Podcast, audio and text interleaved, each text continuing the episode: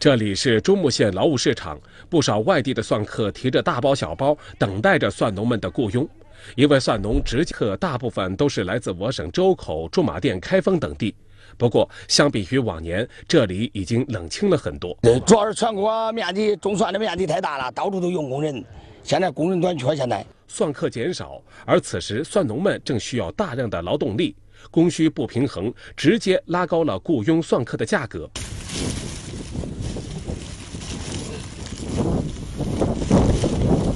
虽然烈日当空，但是蒜客们挖蒜时始终一丝不苟。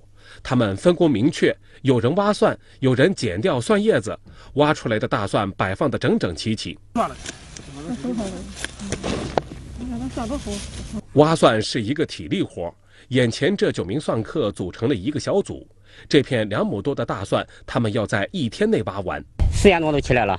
挺辛苦的啊！你看这，这这这个蒜水拉盐啊！呀，天气挺热的。一天下来，每一位算客都能挣到两百多块钱。呃，可可以吧？反正这一般化。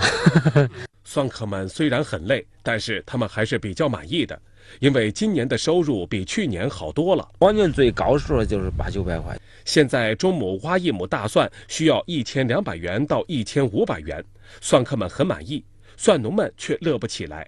因为今年蒜泥狠退烧了，大蒜的行情很不乐观，蒜价一路狂跌。早熟蒜是三块一、三块二，最后实战到两块八、两块六、两块二、两块，最后收入一块八九。你看今天晚蒜下来的时候，直接是市场价是九毛。当地蒜商分析，今年蒜价的波动主要是因为去年大蒜价格高昂，很多地方大量种植，导致今年新蒜上市后价格过低。而此时正是大蒜的收获期，一旦错过了，大蒜就更不值钱了。这蒜成熟之后，一星期之内必须出完，你不出完，如果长到地里开始成开花蒜呢，那时候更便宜，没人要了。因此，蒜农们不得不雇佣更多的蒜客来帮助挖蒜。信息发布平台，那么蒜农、蒜商、蒜客，包括消费者，也许就不那么焦虑了。